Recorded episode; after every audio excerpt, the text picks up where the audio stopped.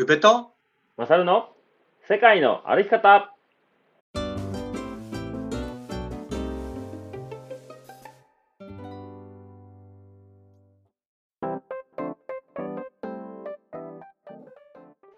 世界の歩き方番組パーソナリティの宇部とマサルです。鋸南町の桜はいかがですか？そうですねもう知ってますね。知ってるこの4月のね2週間ぐらいはやっぱり見頃だったのかな3月の下旬から2週間ぐらいうんうんうんうん。見頃でしたかね。そうでしたね。大阪は大阪大阪もねもうまあその桜の個性があるんでしょうけどあのまああほとんどそうですね。品種うんによって、品種というか多分日当たりとかなんかいろいろあるんでしょうかね。だからあのまあ満開のところはもうないですけど、まあ、ちょっとまあ残ってるところもあれば葉桜になったりもうだいぶ散ったところとかもあったりそれぞれですね。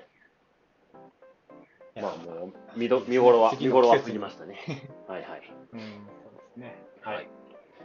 えーっとですね、えーこの番組のご説明です、はい。えー世界一周とロングトレイルの旅をしてきた宇部と勝が日常の気づきや旅から得たこと学んだこと旅のエピソードなどを踏まえてお話しする番組です。配信は平日の火曜日木曜日と、えー第2第4土曜日の20時でございます。おー。はいはいはい、はいはいはい。前回からちょっとはい。今回からねちょっとあの配信日と内容を少し変更していこうっていう話ですよね。そうですね、はい、変更というか追加ですか？これは。そうですね。追加ですね。はい。でですね、まあ、えーお察しの方もいるかもしれませんが、えー Voicy のね、配信が3月の28日から始まっております。で、えーっと、4月の1日から毎日過去の配信分を Voicy で上げてるんですけど、えーこの次の週ですね、4月の12の週から、 Voicy とポッドキャスト別々の話を上げていこうってことだったんですが、やっぱこう、聞いてる方、聞いていただいてる方からすれば、かなり面倒ですよね、この状況は。うんかなりね、うん、面倒ですねねえ。うん Voicy のアプリも通って、ポッドキャストにも上がってくるで、なんかすごい、こんなにね、世の中便利になってるのに、どんどん不便になっていってるような気がしたんで。そうそうそうそうはい。なので、まあ、 Voicy の配信をやめるわけでもないですし、ポッドキャストの配信をやめるわけでもないんですけど、えーどっちもの、うんえーアプリで同じものを配信していくっていう感覚で、はい、聞いていただければと思います。やっぱり使い勝手のいいアプリって各々あると思うので、うんうんううん。ん、よく Voicy を使ってるって人は僕らのねぼあの世界の歩き方を Voicy で聞いた方が、うん、聞きやすかったりするし、はい。ずっとポッドキャストで聞いてたからポッドキャストで聞くのが慣れてるって方も多いと思うのでうん。でそれこそ今インスタのストーリーであのポッドキャストと Voicy どっちが聞きやすいですかっていうアンケートを取ってたらやっぱり9割の人が僕らの、うん。まあ、世界の歩き方にとってはうん。あの9割の人がポッドキャストの方が聞きやすいっていう風なうん。意見もあるので、うん。うん。うんうんうん、やっぱり同じものを配信するのがベターなのかなっていうのを改めて思いましたね。そうですね。はい。はい。なので、もう本当に聞きやすい方であの大丈夫ですうん。うんはい。なので、えっ、と、今まではね、月2回の予定だったんですよね。第2、第4土曜日の1回ずつだったんですけど、平日の2回が入ってくるんで、月10回になります。うわーいきなり、大容量ですねいきなり8回も増えたけど。ね まさかの8回増えてて。え、本当に。はい。で、あどの毎回ね、この、えー土曜日に上げてるぐらいのボリュームのある1時間ぐらいのものじゃないんですけど、平日の、えー火曜と木曜日はもう少し短い15分、20分ぐらいで、えー配信をしていきますね。はい。はい。で、まあいつも通り土曜日はこんな感じでやっていきます。で、まあ、平日配信する内容っていうのが、まあ、日常の学びとか、まあ、うん気になるトピックうんって感じかな。そうやね。なんかちょっとシェアしたいこととか、うんなんかそういうのを僕。らが、うんうん話したいことをちょっと話して、まあ、15分ぐらいにまとめて聞いてもらうっていうような感じになるのかなとそうですね。はい。はい。で、えっと、 Voicy に関してですけど、一応同じように上げていくんですが、もしかしたら、あの、ゆうちゃんと僕が勝手に一人で収録して、勝手に上げる可能性がありますね。慣れてきたらありそうで慣れてきたら、そうそうはい。す。いきなりは全然無理だろう。まあ、それはですね、えっと、まあ、今言ったか、木、土は2人で収録するんですけど、えー Voicy 勝手に自分で収録とか録音して、あの、すぐに上げれることができるんで、まあちょっと僕で言えばお店のこととか、えーゆうちゃんで言えばブルーベリー農園のこととかで何かこうシェアできるようなこととか話したいことがあったら、まあちょっとゲリラ的にあの上がる可能性が今後あるかもっていうところですかね。そうですね。はい。はいはい。ちょっと未知数ですけど。そうですね。はいよく分かってない人が 喋ってるから、はい。どうなることそうですね。はい。まあ、要するに、簡単に言うと、世界の歩き方は、えー月10回の配信になるということでございます。はい。バージョンアップですね。バージョンめちゃめちゃ上がります。あめちゃ めちゃくちゃ上がりましたね。はい。はいまあ、そんなとこですかね。。はいはいはい。はい。ではでは、そうですね今。回のテーマ、はい。今回のテーマですねです。エピソード7は、友達の作り方でしたね。そうですね、この新年度に向けてね、向けてっていうか、もう新年度になったので、うんうんなんか。こういう話をするとみんなとなんかシェアできるのかなと思ったので、はい。お話ししていきたいですね。はい。はい。そうしましょう。それでは、世界の歩き方、スタートです。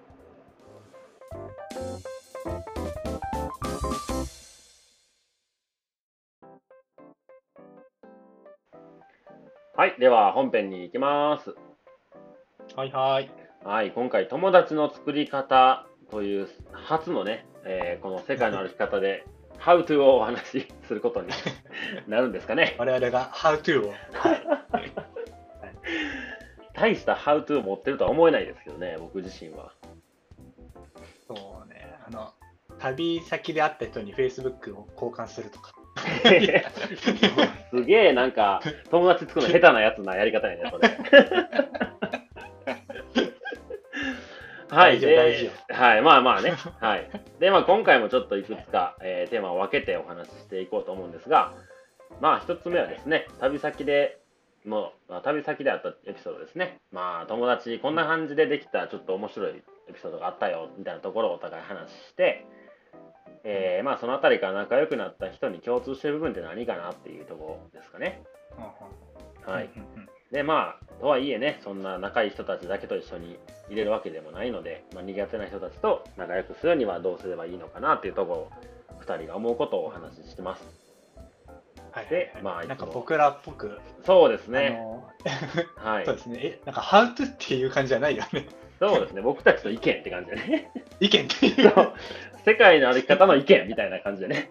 いきなりエピソードから始まるからね。そうですよまずはエピソードから入らないとね頭に入ってきませんからそうはい、でまあ最後にちょっとまとめというか、まあこういうとこって大事だよねってことをお話しして本編うんうん終わりって感じですかね、そうですね。はい。はい。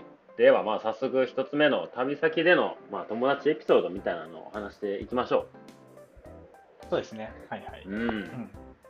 でまあねやっぱ僕たちロングトレイルと世界一周っていう、まあ、2つのねあのキーワードがありますんで、まあ、ちょっとロングトレイルではこんな出会い方あったよねっていうのと、世界一周ではこんな出会い方があったよねみたいなのをちょっと話していきましょそうですね。まあ、うんロングトレイルって言ったら、やっぱり PCT っていうのが例にすると分かりやすいなと思うんですよね。う。うんうん。うん。で、みんな、あの、メキシコの国境からカナダに向かって歩いていく同士っていうわけじゃないですか。うんうん。なんかそれってもうそれだけで同じ人種っていうかさ、うんうん。うんなんか大事な共通点がすでにあるっていう雰囲気があるんですよね。確かに確かに。うん、それってなんかあの地元が同じっていうぐらいなんかでかい共通点かなと思ってるんですよ。うん、ああ。うんうん。なんか旅先でね、自分と同じ地元の人がいたら一気に距離が近くなるみたいな。はいはいはい。なんかそれがもうロングトレイルの PCT 歩いてるっていう人には共通してあるああ、なるほど。なんか。国内旅行とかでちょっとした旅行先行って宿行って話聞いたら、うん、え、地元一緒やんみたいなやつね。あそうそうそうそう。それで一気に距離が近くなるのがもうなるねみんなそれは持ってるってう。ん。あそこのコンビニよく溜まっとったわみたいな話とか。あこの杖いつも借り取ってみたいな話がね、あればもう、すごい距離縮まりますよね。うん、そうそうそうそう、うんうんでなんかそこでまあ初めて会った人っていうのは大体やっぱりいきなりその距離距離感を詰められないから、うん。まあ、調子どうとかあとどれくらい歩くとかうん。でそれで別れすぐ、まあ、23言葉交わ交わした後にまあ See you on the trail とか Have a good one みたいなうんうん。まあなんか YouTube man みたいなそういうちょっとしたよそよそしいはいはいはい。あの感じうん。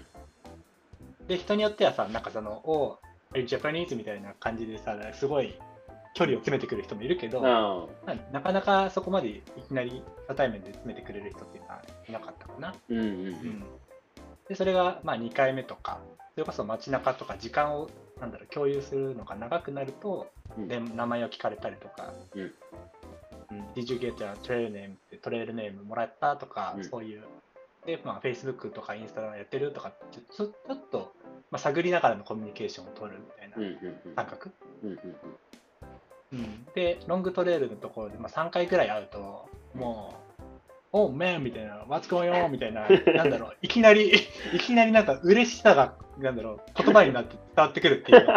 もう、ただ3回会っただけで、大した深い話もしてないけど、うんなんか、ロングトレイルで3回ぐらい会うと、もう、いきなり友達になれたぐらいな、うんうん、心の通じ合う感じがするのか。うんうんうんでそういうでハイカーはいてましたか？ああ、いいましたね。思い出深い出会い、多分3回会う人って数えたら多分いっぱいあるやろうけどその中でも。うん。なんかああいうこんなことあったなみたいな。うん、そうそうそうそう。で、まあ、そのトレイルネームで言うと、スティンガーっていう友達がいるんだけど、スティンガーね。まあ、彼とは、スティンガー、うん。で。彼とはもう何回か会ってて、で、うん。オレゴンで本当に3週間ぶりかな。うんで後ろから歩いてたら、うーみたいな、なんか、規制が聞こえて、お誰だろうと思ったら、なんかその3週間ぶりにスティンガーが来てて、うんうわーちょっと嬉しくなるじゃん。うんうん久しぶり、久々の再会で。はいはい向こうもなんかちょっと、いつもクールなんです、その人って。うんなんかもうトリプルクラウンってマサルもやったトリプルクラウンを2015年にもうやっててはあはで PCT、AT、CDT を歩いてでもやっぱりまた PCT が歩きたかったから来たみたいな。ちょっと僕からしたらなんだろう、まあ、神様みたいな、あ うん、そんな人がそういうなんかテンションでうん。僕のところに向かって歩いてきてくれて、うん。でいきなり肩組んで写真撮ろうぜとかお前のクールなカメラで写真撮ろうぜみたいな。言ってくれて。なんか、うん、なんか繋がりたいと思ってくれてるのってすぐ伝わってくるじゃん。うんうん。そうね。そうそこまでしてくれたら。うんううんん、だからすごくね、そういう、なんだろうな、うん、その人とはすごく、うん、大事な、大事なというか、いい出会いだったかなと思いますね。うん、僕そのアメリカで3本行ってるでしょ？うんうん。だからその1本目行った時に会った人と2本目で会ったり3本目で会ったりとかしてたのよ。ああ、すごい、それ。それがすごかったね。あの、まあ、知ってるやつもいたの。あの言うたら SNS で交換してて今年行ってんねんなとか今どの辺行ってんなって分かってるハイカーも何人かはいたんやけど、うん。PCT 歩いて次の年 AT 行って3年目の CDT の時に PCT を歩いたハイの PCT で会ったハイカーがたまたま CDT におってうんうんうん。でそのそいつともそんなめちゃくちゃ深い仲じゃなかったけどバンブーっていうんだけどあの竹の杖持って歩いてるハイカーで、で CDT であの、まあ、ある場所で結構ハイカー溜まっててそしたらお互いあれ？見たことあるよな？みたいなんでおバンブーじゃん？みたいな。おー久しぶり！お前歩いとったんや！みたいなこうお互い話してまあ仲良くなるよね、そっからは。うん、そうそうそうそう。そうそあ相手も同じぐらいのテンションで、うん。その喜びを喜びをっていうか、ね、再会を喜んでくれるっていうので一気に、うそうそうそう、うん友達になれたっていう感じがするかな。うんうんうんうんそれめっちゃロングトレイルならではのなんか話やな。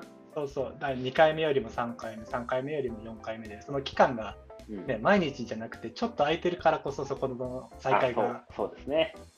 より素敵になるっていうか、うんうんうんうんうん。うんうんありますねはいはいはい。まあ、ロングトレイル道がね、うん一本つながってるからね、そういう出会いの仕方ができるんやろうけどね。そうですねはい。で、世界一周となるとね、やっぱ、あの、大体世界一周って言って旅行してるって日本人ぐらいなんかな。そうだろうかね。そうなんだどうなんだろそなんかそんな気はするんやけど、なんか、あの、外国から海外の、なんていう？旅行者、長期旅行者とか、なんか、まあトリップとか、なんか、そんな感じの感覚の人が多そうやけど、まああ日本人ってね、ね世界一周ってなんかやっぱこう、あるやん。う。そこにステータスを感じてる人は多いと。うん僕も多分そうだな。うんうんうん。南米に行きたいっていうよりかは、世界一周しながら行きたいっていう。そうやねうんううんんはい、なので、まあ、日本人の、えー人で、えーっと、まあ、観光地でもないところにいる日本人イコール世界一周してる人みたいな感覚なんですけど、合ってるよね。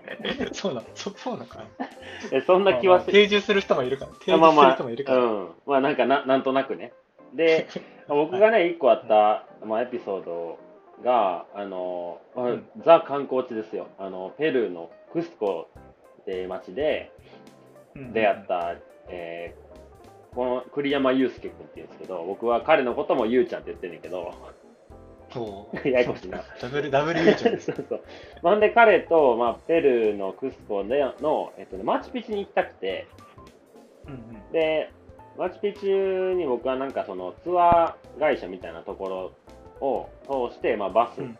で行って、途中から歩いて電車の線路の脇を行くみたいな行き方やったんやけど、うんうんうん。マチュピチュの、えっ、と、なんていうかな、入るチケットというか、そういうのがうん、クスコでしか、えー僕の場合買えなくて、なんかうツアーで全部パックで買ったら高くてそれもあったんやけど、ちょっとそこはいいわってなったから、僕はバスだけ手配して、えーその入場料は別で払うっていうやり方をしたのね。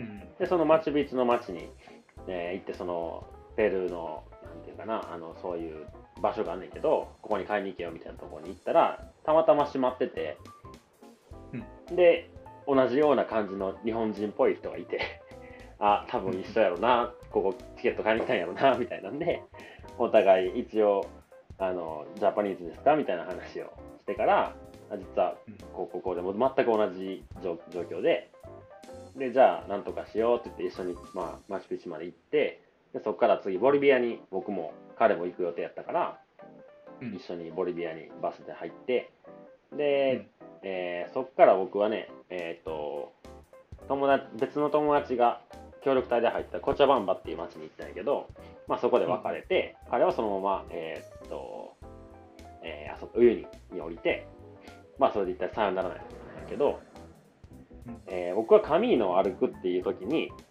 彼もカミーノを今後歩こうとしてるみたいな話で、まだ連絡を取り始めたのよ。ポルトガル人の道どうとか、ちょっと情報ちょうだいみたいな。で、うん僕がポルトガル人の道を歩き終えた時ぐらいに、彼が、えーフランス人の道を歩き始めて、ほうほうほうほう。で、はいはい。まあ、タイミングもっと良かったらね、ゴールで会えたねって話だったんやけど、まあ僕は早く終わっちゃったから、えー僕はその後モロッコに行ったんやったかな。うん。うん、で、えースペインにもう一回戻ってきた時にちょうど歩き終わってて、で、バルセロナで合流しようって言って、一緒に FC バルセロナの試合を観戦したのね。うん、はいはい。だから世界一周のどこのルートを通るか分からへん人と、まあ、SNS の力でもう一回再会できて、うんうんうんなんかすごい、あの、なんていうの、まあ、お金さえ払えばどこにでも行けるし、あの連絡取れば会えるんやけど、でもわざわざ会う人ってなかなかいなかったから、ああ、はいはい。旅の中で2回会う人ね。うんうんうん。だからなんかそういうちょっと、まあ、今の時代ならではの出会い方なんかもしらんけど、うんまあ、彼とは今でも仲良く関係は築けてるかな。うん、そうですね。なんうんか世界一周旅行だと、そういうよいしょよいしょで再会できる人って多い多いっていうか、まあ、いるよね。うん、まあやろうと思えばで、ね、まできるけどあ、ね。で僕らって結構東回りだから、それが少ないっていうのでね、一つ一つの再会が、うんまあ、濃くなるっていうか、確かに、それはあそういう。感じは、うん。うん、うんうんまたお前かいっていうのはなかなかない。なかなかないね。なかなかない。うん、同じね、西回りで同じ方向向かって観光名所行ってたら、うん。そういう感じもあるかもしれない。うんうんうんうん。そうね。そういう感じですよね。はいはい。で、まあ、ちょ次なんですけど、まあ、仲良くなった人でう、ん、ね、出会う人出会う人全員と仲良くなったわけじゃないでしょ？そうですよね。うんロングトレイルでも世界一周でもやっぱ出会いはたくさんあるし、まあ、こんだけ会ってれば仲良くなるやろなっていう人もそうじゃない人もいたりすると思うんですよ。確かに。うん3回会ったとてってやつ。そうそうそう。まあなんか初め一発目の印象悪かったなとかさ。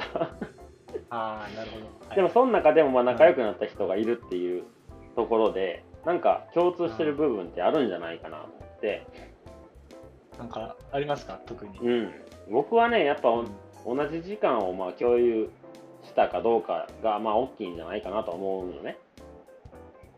ああ、はいはいはい。でまあそもそもなんていうの？宿で一泊して、えーたまたま出会って次の日出ますとか同じ方向やけど別々に行きますとかやったらまあもう仲良くならへんか。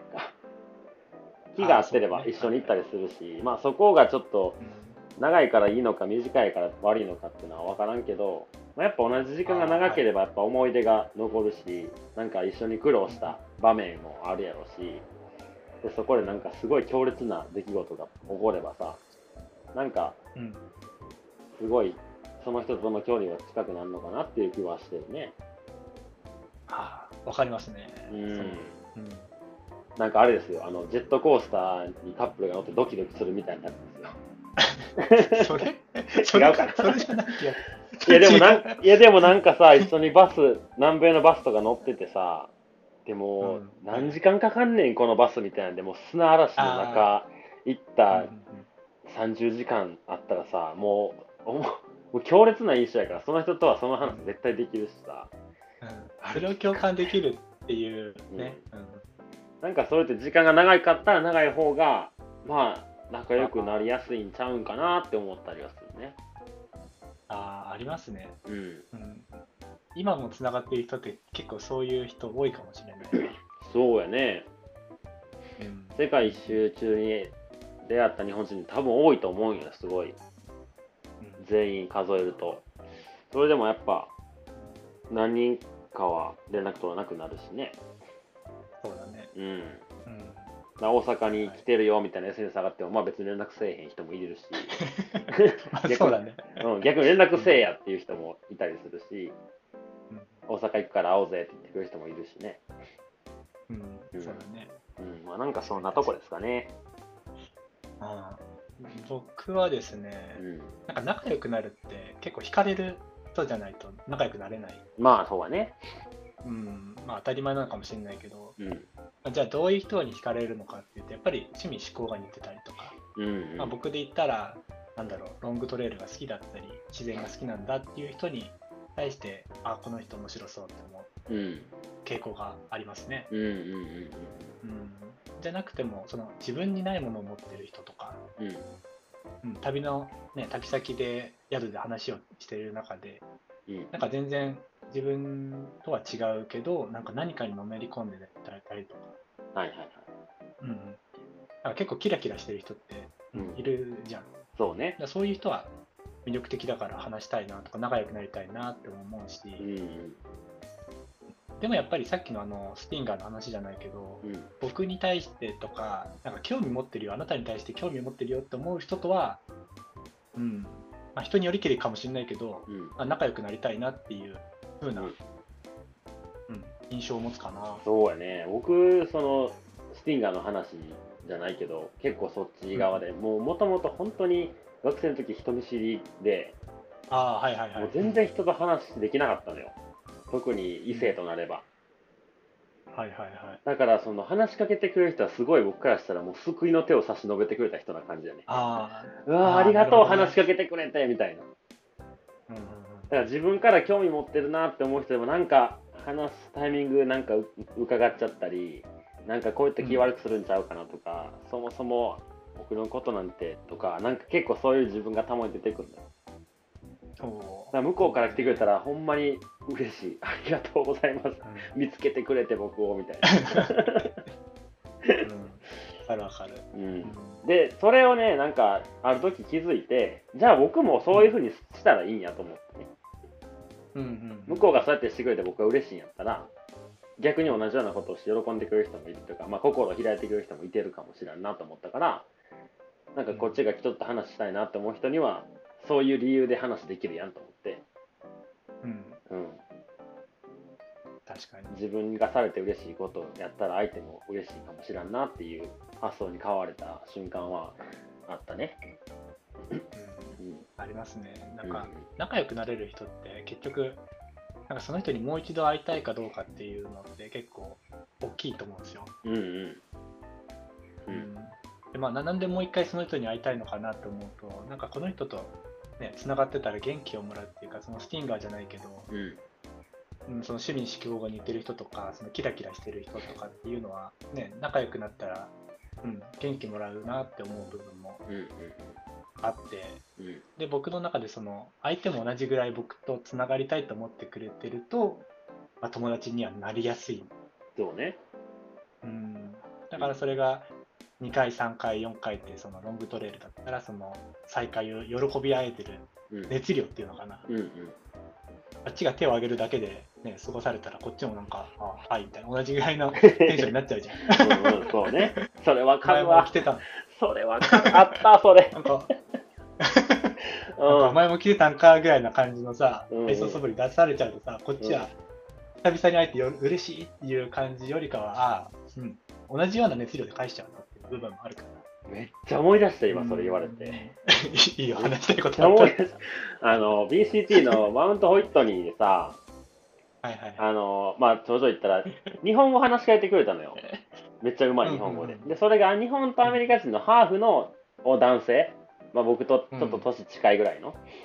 で、すごいなんか話して、なんか、よく東京に行くんだとか、なんかい、いろいろほんま日本語で話してて、で、うんうんまあめっちゃ歩くのが早かったから、さっきスタスタ行っちゃうんやけど、なんか街とか降りたら出会えるかな、また会いたいなとか思ってて、でちょうどね、マジックがあって、エンジェルがこう、いろんなものをね、みんなにわあげてたのよ。はいはいまあみんなでご飯食べてて。で、そこでそ、遠くからまあ僕が近づいてたそいつの声が聞こえたのね。うんで、ああいついるやんと思って行ったら、まあ他にも配下がいてて、3、4、4、5人ぐらい。で、まあもう英語でまあもちろん喋って盛り上がってってさ。で、僕が、まあ言ったら2週間ぶりぐらいかなの再会で、おー久しぶりってテンション言ったら、おうぐらい言われてさ、あれ？僕が思ってたのと違うと。ほとんど喋ってくれへんみたいな。あれ、ちょっと辛かったな。あーまあ、なきにしはあらずですよね。うん。そういう温度差を感じちゃって。そうなんか日本語喋ってくれたから僕からしてすごいなんか向こうも仲良くなったと思ってたけど別にそうじゃそこまでじゃなかったなっていう、なるほど。うん、思い出したわはい。ですね。うんうんそうですね。まあ今みたいなこともねありますね。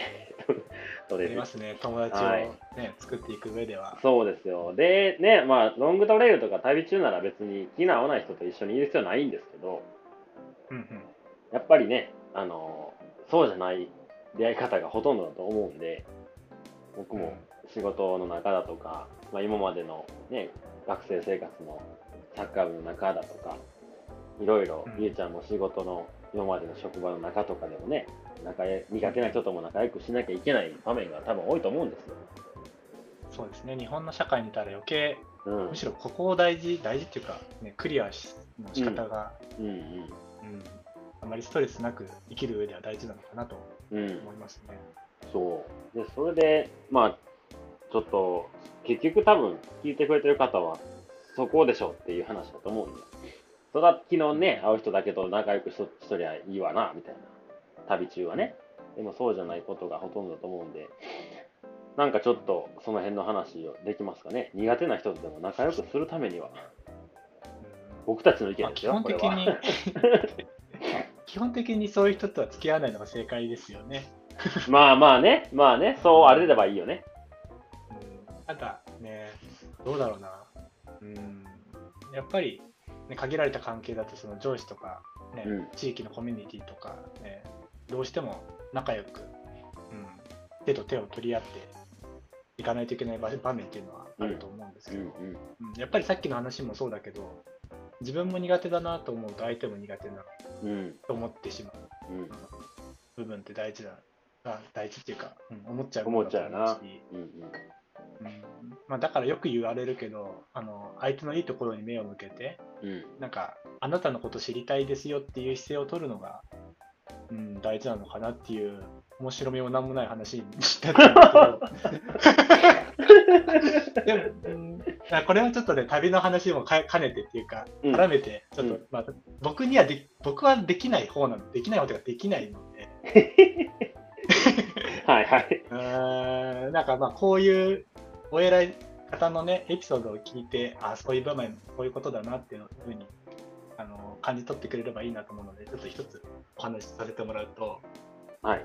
あ、お偉いさんのお話をしてくれるんですね、今から。そうですね、はい。うんそうそう。僕の話じゃないですよ、はい。とある著名人の方 とある著名人の方ですね、あの南南アフリカのマンダラ大統領の元ですね。方がいて元あの黒人で初めての大統領になった南アフリカのはい。大統領になったって方がいらっしゃってね。その人が、うん、アパルトヘイトってその、まあ、南アフリカっていう白人と黒人っていうすごく分けてうん。分ける政策っていうんですかね、うん。白人とそうじゃないと分ける政策。アプリアパアパルトヘイト人種隔離政策っていうのが、はい。僕も南アフリカ行ったんですけど、うんなん。かまあそのなんていうんですか名残をまあなんだろう残してあるっていうかあベ。ンチにうんホワイトオンリーって白人しか座っちゃいけませんっていうベンチがあったりとか。今でもあんの？あだからそれはまあちょっと観光名所とかこういう残歴史もありましたよ。。はいはい。そうそうそうそう。うんこういう黒歴史がありますっていうのをちゃんとね、残してるっていうのがあるんですけど、まあ、その人種隔離政策を行っているときに、そのマンダラさんっていうのは、うん。まあ、黒人で、今27年マンデラさんね。マンこれ何ですか？マンダラさんって言った。マンデラさん。マンデラさんです。ま、マンダラはあれでしょ。あの、マークでしょ。仏教系のマンデラさんね。マンデラさん。はい。で、で、でその人が、まあ、獄中で生活で、で、その時に、うんまあ、その、一方的に白人から差別を受けてたら、うん。同じ熱量で、ふざけんじゃねえよ、お前らみたいな感じで対応しちゃうと思うんで、対応っていうか、言い返したりすると思うんだけど、彼はどうしたかっていうと、その白人が話すアフリカンス語っていううんうん。の、うん、が喋る言葉で、うん。彼らに歩み寄ろうとしてうん。たんですよね、獄中生活中も。で彼と彼がその相手に対してすごく好意的な、ね、相手は嫌ってるけど僕はあなたのこと好きですよっていう姿勢を貫き通したその27年間の獄中生活があるから、うん。彼はその出た後に黒人で初めての大統領になって、うんうんまあ、そういう相手のことを、まあ、向こうが嫌いだとしても好きで返すぐらいの気持ちでいるのって大事ですよっていう話を、まあ、されてたんですけど。うんうんまあ、そうですけど、僕にはちょっと っていうところになっちゃうんですけどね。僕はちょっと。まあ、それはね、それがね、できれば、多分、大統領になれるんでしょうね。そうそうでもそういうことだなっていうのを、うんうん。あの思い出して、まあ、そういう、ね、人間関係でちょっと困った時には、まあ、相手がちょっと高圧的な態度を取ってきても、僕はそれを好きで返せれば、ううんん、結構いいこ後天的な、なんだろうな、関係を築けるのかなと思う。頭の中にあるだけでも、ちょっと違うかなとうんうんうん思いますね。うんそうね、それはわかる。すごい痛感します。うんうん。マサル君はどうですいやか？僕はね、苦手な人とでも仲良くするにはって結構まあ人見知り目線の僕からの話になるんですけど、はいはい。一度ね、高校であの講義をさせてもらったことがあって、でもそんなんて僕が学生の頃からしたら人前で話すなんてまあありえないことなんですけど、今もね、ポッドキャストでこうやって配信してるのも当時の僕からしたらまあ別人のようなことなんですけど、で、それでまあ講義をしてて終わってから、まあみんなこう子供、あ学生たちがアンケートを書いてくれて、それを提出して、はいはい。えーまあみんな帰るなり部活に行くなりするみたいな時間に、もう最後の最後までこう一生懸命書いてくれてた女の子がいたのね。で、その子が、えっ、と、まあ、ありがとうございましたとアンケートを持ってきてくれて、うん。で、なんか、まあすごい目も合わないし、こう、下向きながら、なんかちょっと質問いいですか？みたいな多分人に話すのがすごい苦手なんやろな、この子みたいな感じで、僕もすごいわかんのよ、その気持ち。すごい勇気振り絞って他人に話をかけてるんやと思うけど、うん、で、あの、まあ、話すのはとにかく苦手ですと。はいはい、話したい人に話すのも苦手やし、あの、まあ、言ったらそう苦手な人と話せてもっとできませんみたいな話で、で、僕が世界いろいろ旅し、時の話を講義でしたから、どうやってそんなに海外で友達を作ってるんですか？みたいな。人と話してるんですか？みたいな。教えてくださいみたいな感じやって、で、その時にまあ、僕もいきなりの質問やったから、どう答えたらこの子にとっていいんかなとか思ったけど、まあ、その時持ってるものを全部あの伝えようと思って、まあ、相手の、その、なんていうんかな、えー、ポイントポイントで見れば、すごい話したいくなることがあると思うのね。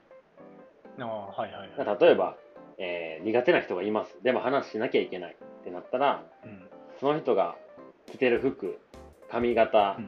えーた例えば何やろね、うん、カバンとか時計とか、学生で言ったらキーホルダーとか、なんかいろいろ多分そういうものはいっぱい体に身についてると思うんだけど、なんかそういうとこで気になるところを、自分が話できるところをつついてみて、まあ例えば、ね、えー時計とかで、なんか自自分は、自分もすごい好きなブランドのやつやったとかっていう入りでもいいかもしれないし、うん。なんかカバンについてるキーホルダーのキャラクターのアニメが実はすごい好きでとか、っていうとこから入っていけば、なんかもしかしたら苦手と思ってる人でも共通して好きで思える部分、うんものがあったりするかもしれないよねっていう話をして、まあありがとうございましたと帰って言ってくれたのね。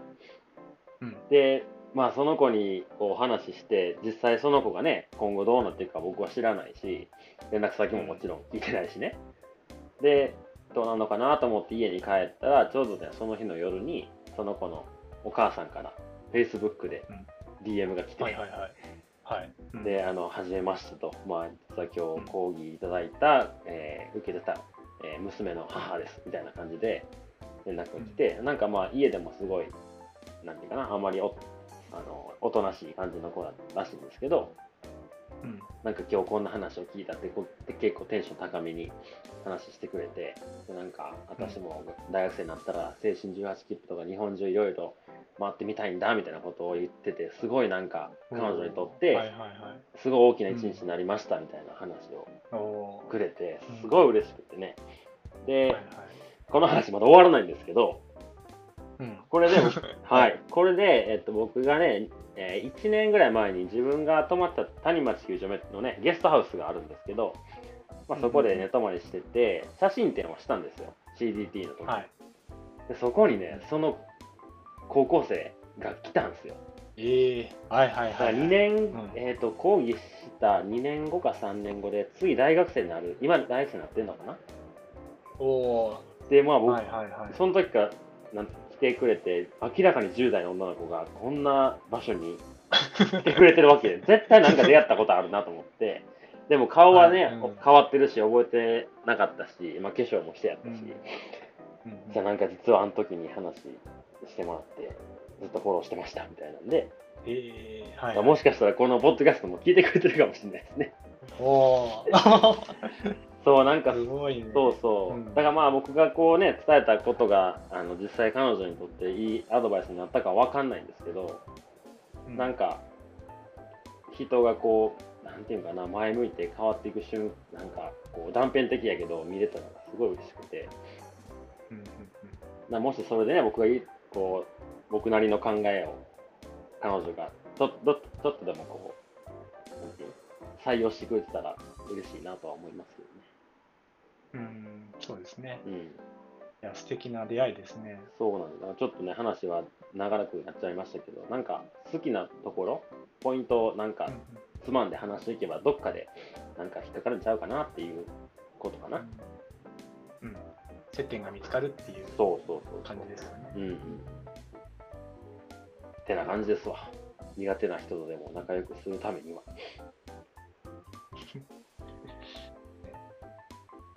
マンデラさんのありがたいお言葉と、素敵な女子高女子高生のお話でした。いやー、ハウトゥーじゃないな。仕方ないよ。仕方ない。僕たちの意見ですから。そうですね。はい。まあ、そんな感じで、まそうですね。まあ、じゃあ、はい。いつも通り、あの、世界の歩き方らしい、あの、本編になりましたけど、ちょっと総括をいきましょう。まとめですか？いや、そうですね。はい、そんな感じですかね。ちょっと僕話しすぎたから、ちょっと先ゆうちゃん。うん。あ、うん。まあ、友達の作り方っていうか、まあ、友達を作る前に、なんか結構準備って僕、大事だなと思ってるんですよ。友達を作る準備？うん。んなんか準備っていうか、結局自分が誰とつながりたいのかって分かってないと、ああ。なんか友達ってできないなとも思ってるんで。なんか小学校、中学校みたいに同じ学校に行って、うん。同じ空間にいて仲良くなるっていうのは、まあ、いい、まあ、そうあるべき姿だと思うんだけど、うんうん。まあ、20歳超えて、まあ、これを聞いてくれてる人たちっていうのは20代、30代の方が、うん。40代とか、うん、そういう方が多いと思うんですけど、うんうん。そういう人たちってつながりをどう作るかっていうと、自分がどれ誰とつながりたいのかっていうのを分かってないと、あ友達ってできないなって思なるほどうんですよね。うほううん、だからそのつながりたい人とつながるために自分の好きなこととか、うん。まあ、興味があることっていうのを深掘りすると、なるほどね。まあこのなんだろう。誰とつながりたいっていうのが分かってきてうんうん。でそれを僕は誰とつながりたいっていうのを発信すると、まあ、オープンマインドで、ね、自分の考えとかうん。興味あることを発信することでこういう SNS が、ね、発達してる時代だからこそ、まあ、つながりたい人とすごくつながりやすいし。でうん、このラジオだって、ね、そんなつながりをすごく感じてると僕は思ってるので、いや、そうね。うん、僕の中で、ね世界一周もそうだけど、うん。なんか結構ロングトレイルのある人生っていうのが今、ね、農業もやってるけど、うん。軸がどこに置いてあるかっていうと、うん。結構このロングトレイルっていうのが軸になって、うん。まあ、そういうことを発信しててでそれに共感してくれる人とつながれたらいいなっていうのがこのラジオで結構、うん、友達作りの軸にはなってるから、ああ、そうやね。うんそれは言えてるかも。うん、ロングトレイルが軸になってますね。世界の歩き方ですからね。そうですね。ね。もうやってること農業だ。だけど、うん、そうやね。うん、でもどこが軸かって言ったら僕はここを大事にしたいなうんうんうん。そこに共感してくれる人とつながれたらそれは友達かなと思ってますね。確かにな。その、つながりたい。自分が好きなことをちゃんと分かってるって大事かもね。うん何が好きで何に興味があるかっていうことを分かってるかどうかって。それだけで結構なんかいろんなものの選択がスッといきそうん、なんかあれも10代ってやっぱそれがうん受動的じゃん、う。うんうんうんうん、仲良くなるそこにいる人と仲良くなればいいけど、うん。うん。うん、社会人になるとそうはいかないから、そうやね。あれもこれもってなったら疲れちゃうしね。自分にがこうパンクしちゃったりするから。なるほどね。いや、なんか、ハウトゥーっぽかったですよ、総括。おお 急に急にハウトゥー持ってきたみたいな。うん。じゃあね、僕はね、もうシンプルですよ。あの、今までいろいろ話しましたけどね、あの、笑ってることが一番大事だと思いますね。笑顔でいること。ねううんん。はいはいはい。やっぱ怖い顔してる人に話しかけたくないもん、僕だって。うんニコニコしてる人に話しかけたいもんね。なんか笑顔でいるだけで、あなたのこと知りたいですっていう姿勢が伝わってくるよ、うん。笑顔の人って。そう、あとあの、入国の時とかさ、入国審査官さ、3つぐらいゲートあったらさ、絶対怖い顔してる人おるやんか。あそこ行きたくないと思うもんな。別に何もされへんけどさ。なんかそれよりもちょっとこう、なんか気さくなおじさまがニコニコして、ハロー、カモンとか言われた方が、なんか、ああ、大丈夫そうやなって思うけどね、なんかこう、下向いて、こう、なんか、ずっと怖い顔して、えい、NEXT とか言われたら、オッケー、俺の番ね、みたいな。あるある。あるよね。ね。うん。で、なんかね、誰かに僕聞いたことあるけど、笑顔って誰のためにあるか知ってますか？みたいな。本で読んだんかな。うん。なんかまあ自分は自分の顔を見ることができないから、まあ人の表情っていうのは誰かのためにありますみたいなことを書いてて、だからまあそれで怖い怖い顔してれば自分は別にその顔を見る必要ないけど、周りにそれを見せてるし、うん。まあ笑ってれば自分はわ笑ってるとは思うけど見えないですけど、周りの人にはその笑顔を見せることができるから、なんかうん。顔っていうのは表情とか顔っていうのは誰かのためについてるんだよみたいな本を読んだことがあってうん。本当にただもうねヘラヘラ笑って見ちゃったら変なやつかもしれないですけどなんかちょっとこううん。ニコッと口角を上げてい意識するだけでもなんかその自分の心のなんていう持ちようも変わるし、そうだね。うん、なんかあの僕が東京で1年弱働いてた接客業のことを今思い出しましたけど笑顔って大事なんやなって痛感しますね。あの時はなんか無理やり笑ってたような気がしたけど。うん。うんなんかやっぱ笑顔でいることって人をこうオープンにさせるんじゃないかなと思うからねありますね。うんてな感じかなはい。はい お後がよろしいようで、よろしいですかねこんな感じで。ちょっとね。ね、今回ね、エンディングメッセージいくつかいただいてるんで、おーはいはいはいそろそろ。エンディングいきますか、はい、エンディングいきましょう。はい、ではエンディングです。はーい。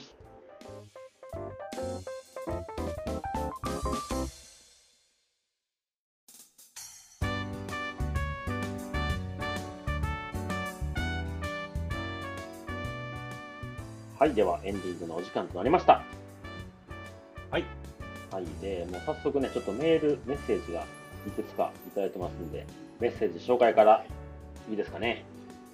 はい、お願いします。はい、では、まずですね、M、あ、す間違った、3M プラス1ですね。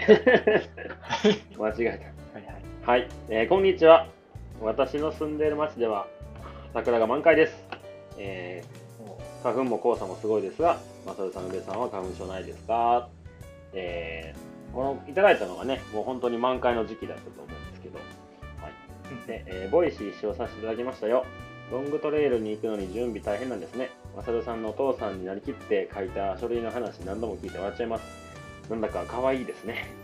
はい、当時の僕は可愛かったんですよ。今よりも少しだけ。はい。準備は何ぐ何事にも大切ですね。お話を聞いていて今、えー始めようとしていることの準備をこれでもかというぐらいしなくてはいけないとなと思いました。でえー、と今後の世界の生き方でもお話しされるかもしれませんが、バックパックの中身何を持っていかれたのか教えてください。あとバックパックは何キロぐらいだったのですか？それとお二人のバックバックバックパックはどこのメーカーでしたか？マサルさんは道のくの時、ヤマト道でしたよね。私はヤマト道のミリとゴッサマギアの雲を使用しています。はいご質問が少しだけ来てますね。中身ちょっと言い出すきりないと思うんで、うん。まあ、ゆいちゃんが最終的に使ってたバックパックは何でしたか？僕あれですよ、PCT は、うん。あのー、日本の山で使ってた6000円のタトンカっていう、あの、紫のやつだよね。ピンクっぽいやつうんね、うんうん。うんあれを PCT でずーっと最後まで使ってた。あ、あれで全部最後にいったの？あれ終わってからゴッサマギア買った。なんで？だってさ、なんか汚れるじゃん。新しいのが途中でさ。え、で、パパトンカは？どうなった PCT は、パトンカは送った。日本に。あ、日本にね。そうなんや、それ。絶対途中で変えたと思ってた。そう絶対ね、途中で変えようと思ったけど、いや、ちょっと世界一周旅行、ここからスタートっていうので、なんか、なんかご褒美が欲しかったから、終わってから買いましたね。カバンちっちゃなってね。確か。世界一周するカバンちっちゃくなって。うんこれがバック本物のバックパッキングだ。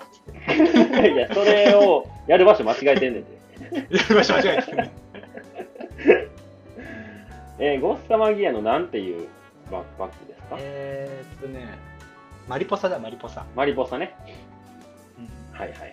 あれ良かったですよ。あれで PCT 歩きたかったなと思います。じゃあ、絶対そうやろ。パトンかだ？僕知らんけど、その方がいいと思いますよ。ブレるし、大変だったな。でもまあ、なまあまあ、本気が出したら何でも歩けるってことですよ。そうですよ、そうですよ。はい、で僕はですね、えー PCT と AT はもうモンベルのあの提供いただいて、うんうんはいえーその55リッターとかですかね。うんで、えーカバン、僕もねど、何でもよかったんですけど、ちょっと白いバックパックかっこいいなってなってて、はいはいはい。PCT のハイカーでも結構使ったけど、えーハイパーライトマウンテンのあの白いやつ、うんうんあれがね、みんな擁護してかっこよく使ってるなと思ったから、あれ買おうと思ってた矢先に、まあ、大和道の、まあ、人たちと知り合って、じゃあ大和道の1ですね。もうそれの城で行きますって言って CDP 最後1本歩いた感じですね。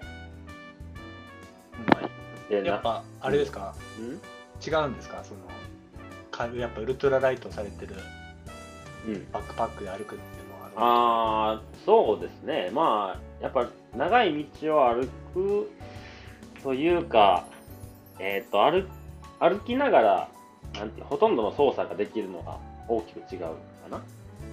うんら要するに水の入る幅も広い、大きいし、うーん、何やろね。なんていうか、その体の、なんていうの、あの、重心をどこにかけるかみたいなのも、やっぱり細かい調整ができたりとか、うんうんまあ、カバン自体が軽いっていうのもあったりするんで、まあ、軽かったら歩きやすいは歩きやすいですね。なるほどはい、まあ、他のカバン使ったことないから、僕はあんま分かんないんですけど。はいはい。で、まあ、何キロぐらいでしたかっていうのは、ちょっともう、人によるとは思うんですけど、最後どんな感じだった？最後の方。ざっくりでいいですよわかんないけど15キロとかじゃない？そうよね。それに水が、水と食料が増えたり減ったりみたいな。いや入れて15キロ入れて15、6キロ。まあ、そんなもんかな、僕も。うんもう最後の時、CDT の時だけ初め何キロなんかなって測って、えー食料と水なしで9キロぐらいですかね。で、まあ、うんもうセクションによったら水5リッター持たなあかんとか、食料5日分とかあったんで、もう本当に上下はしたんで、そんな感じです。そうですねはい。そこら辺弱いね僕らね弱いですよ。はい。弱いですねギアとかはい。あまり詳しくないので、弱はいい。もうちょっと、あの、詳しいこと知りたい方は、あの、それぞれお調べください。はいはい。あ、で、ゆうちゃん、M、あ、3M プラス1さんから何とそうですあのコーヒーをあの僕にも提供いただいたので 提美味しく飲ませていただいて スポンサーや。スポンサースポンサーからの提供が届きましてありがとうございますありがとうございます。めっちゃ豆のね匂いがすごく良くて、はい。うんいい気いい気今日もそれ飲みながら収録させてもらってます、私は。僕もですはい、ありがとうございます。はいでははい、続きましてですね、山ぬこさんですね。あはいはい、えー、こんにちは、山ぬこです。 Voicy配信おめでとうございます。フォローさせていただきました。ありがとうございますありが。とうございますえーポッドキャストも世界の歩き方をダウンロードして、熊よけに爆音で聞きながら山歩きしています。エピソード5の1で、宇部さんが、コーヒーが、コーヒーがと叫ぶくだりになると、毎回山の中で一人ニヤッとしています。これね、これ僕もね、下りに？収録中、自分で編集した時毎回聞いて笑っとった。下りになるとってことは何回も聞いてるってことだよねああそうですよね。はい。ありがたいはい、えーそんなお二人に質問です。ロングトレイルで荷物を用意するのに悩むと思うんですが、日本から持って行ってよかったもの、日本から持って行ったけど全く使わなかったものがあれば教えてください。よろしくお願いします。はい。なるほど。はい、で僕からいいですかね。どうぞ。うん。持ってってよかったものはねやっぱ一眼レフですね。カメラ。うーん。うん。なんかやっぱこれ荷物になるって人もいると思うんだけど僕はやっぱりうん。あの何？胸にカチャってかけるはいはい。ものがあるんですよねそれで一眼レフを持って歩いてたんですけど、うんやっぱり一生に一度の思い出はいいカメラで残したいっていうのは、その欲求には、うん、素直に従ってよかったなと思いますね後で振り返ってもねえ、あれカメラ重たいけどね、カバン、多分僕のテントより重たいんだよね、あのカメラ。うん、1. 点うん何キロかはあるあるある。うん。テントだけで700とか 800g とかだからね。うん、でもやっぱ良かったなと思いますね。そうね、僕も3本全部一眼レフ持っていったね。うん、うんうんうん。もうボロボロになりましたよ。うん、いいですね。うん。で、えー持って行ったけど使わなかったものっていうのは、まあ、世界一周旅行も兼ねてたのもあるけど、ロープと S 字フックとか、なんかあそこら辺の、なんだろう、洗濯物とかかな、多分はいはいはい。使おうと思ったのが、まあいろいろ使おうと思ったんですけど、まあ、すぐ乾くし、そのね、うん道端にうん。草とかにポッと置いとけば乾くから、そん。な、まあそこら辺はね、男女差とかいろいろ神経を使うか使わないかとかあると思う。うん。僕は結局、うん、軽いから持ってこうと思ったけど、うん、なかなくてもなん。とかなるものは持ってかないっていうのはうん。選択としてはありかなと思いますね。そうでしたね。うん。僕はね。マ、サルさん。はじゃあ洗濯絡みになるかな。えっ、とね、ミニクリップ。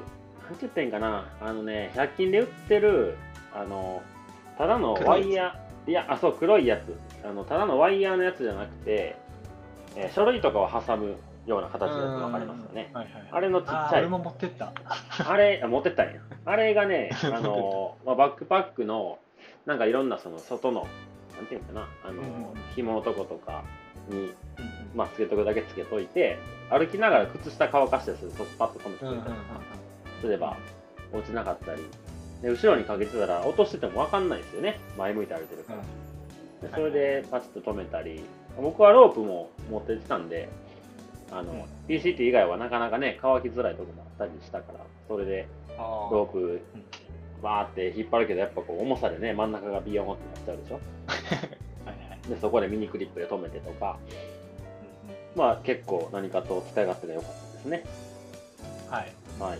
で、で僕持って行ってよ、えー使わなかったものってあんまなかったなって今思い返したんですけど、えーっと、まあ、もう一個ね、持ってってよかったものは、あの、強めのね、ゴミ袋ですね。あの、強度の高いゴミうん袋。うんそれが僕2枚持ってって、まあ、1枚はそのバックパックの中に入れちゃっても防水用のやつ。うんうんうんで、もう1個はその開いてね、グランドシートにしてましたね。ああ、なるほどね。うん。なんかすごいあれは良かったな。でも別にアメリカで買えたなって後々思ったけど、日本で買ってたけどね。うんはい。あ、いい個思い出した。持ってって使わなかったものあった。あの、なんかさ、水泳選手とかが使うようなさ、タオルあるやん。あの、乾いたらパリってなるやつ。はいはいはい。あれ持ってったけどいらんかったなって思った。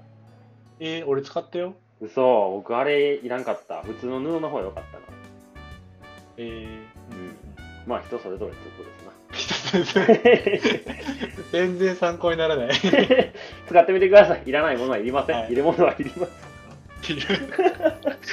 あ、ほんとこ、こんなんでいいのだろうか、僕たちの配信は。ハウトゥーに弱すぎる。言わせ二人で意見食い違ってる。なんせ最近それちゃんと歩いてないからやろな。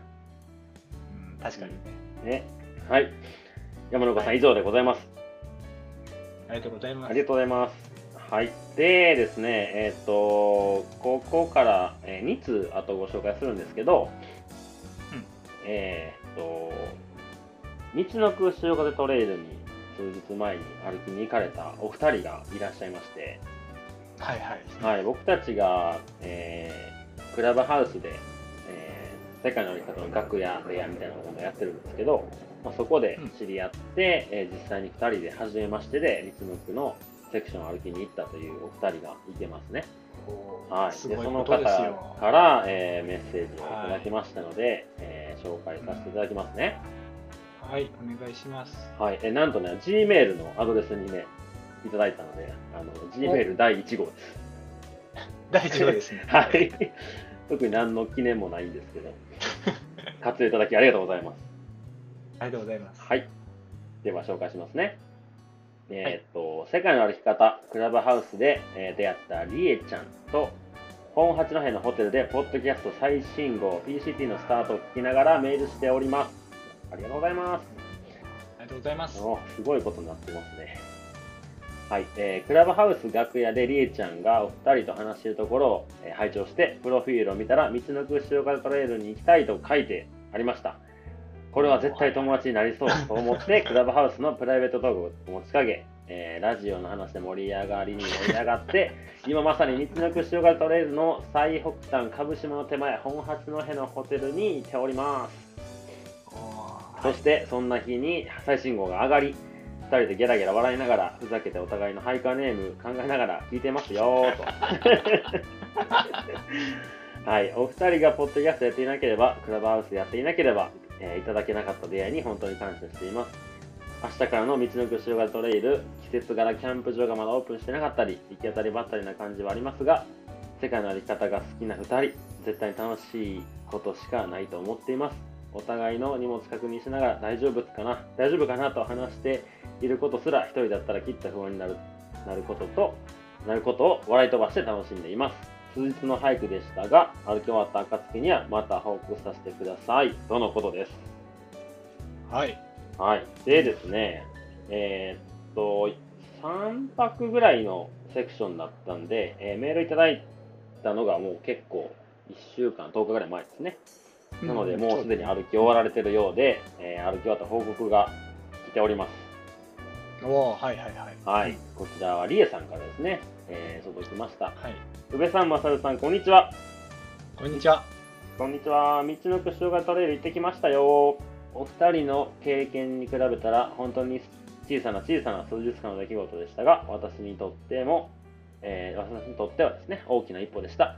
普通の旅行では目にも止まらない景色があることによって特別な景色になって、地域の人たちとの交流になって、えーとても濃く最高の思い出になりました。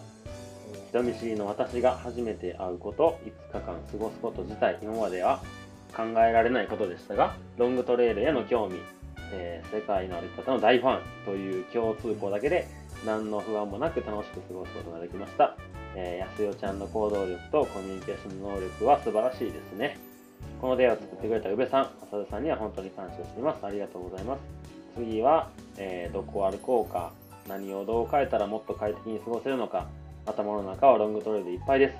もっと早くロングトレイルに出会っていればと思いましたが、今が一番若いので、これからの未来に向けて前のめりでチャレンジしていこうと思います。最後に、ははいい、遅くなりましたが、 Voicyおめでとうございます。いつもリスナーのことを考えて、えー真剣に打ち合わせをされているお二人、その思いがもっとたくさんの人に届くと思うと、すごく嬉しいです。これからも応援しています。増田さんのお店、いい物件が見つかりますようにと、リエさんからでした。素晴らしい。この2週間の間にいろんなことがあったみたいですね。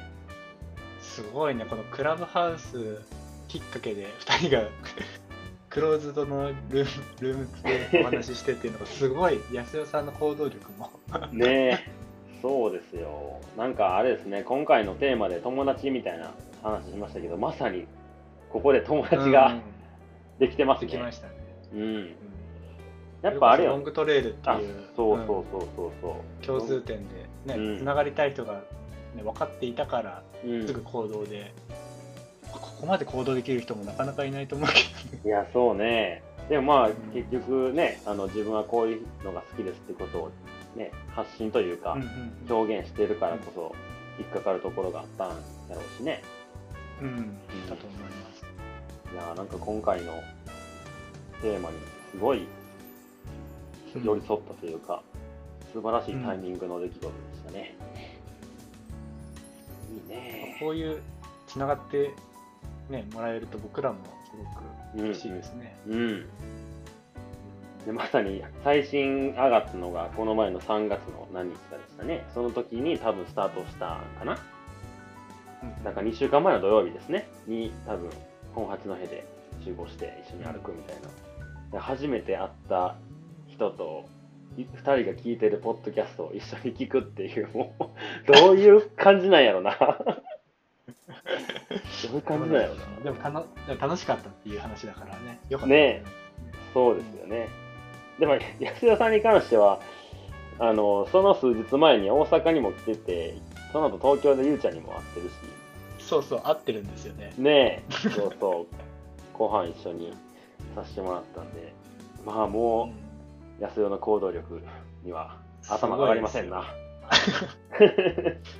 世界の歩き方がもう安代の歩き方になって 安代の歩き方なかなかハードル高そうですね、僕たちのやはつより。ハードル高いですよね。はい、ではちょっと長くなりましたが、あありがとうございました。メッセージの紹介でした。はい、ではですね、えっと、アカウント、インスタグラムで DM お待ちしておりますので、インスタグラムのアカウントをご紹介いたします。はい、えー僕が YUICHIUBE 雄一郎宇部はい、えー僕がまさま43、えー MSMA43 ですね。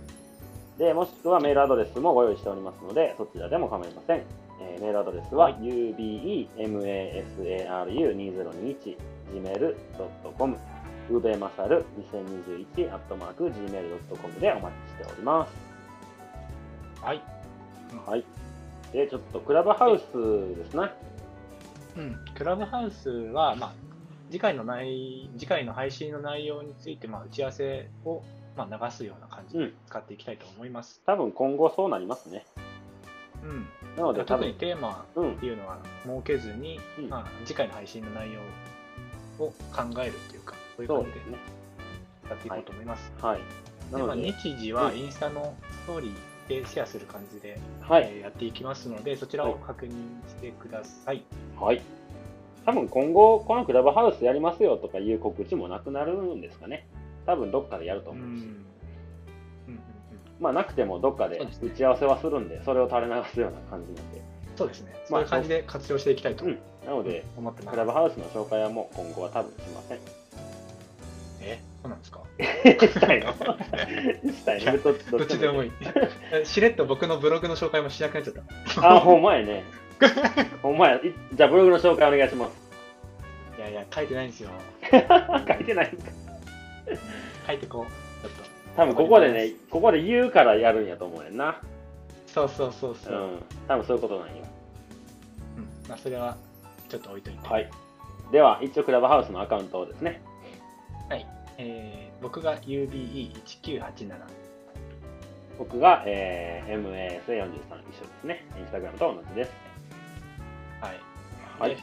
オープニングでもお話ししたんですけど、はい。あの、ポッドキャスト、Spotify、Voicy、まあ、音声配信アプリだったら、まあ、世界の歩き方っていうのを検索してもらえれば聞けますので、はい。えーまあ、使いやすいえーアプリで、えー聞いてもらえたらいいのかなと思います。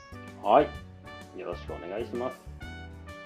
なのでですね、はい、次回の配信、今まではね、その2週間後の土曜日のこと言ってましたけど、えー、まあ次火曜日になるんですかね。そうですね、はい土曜日。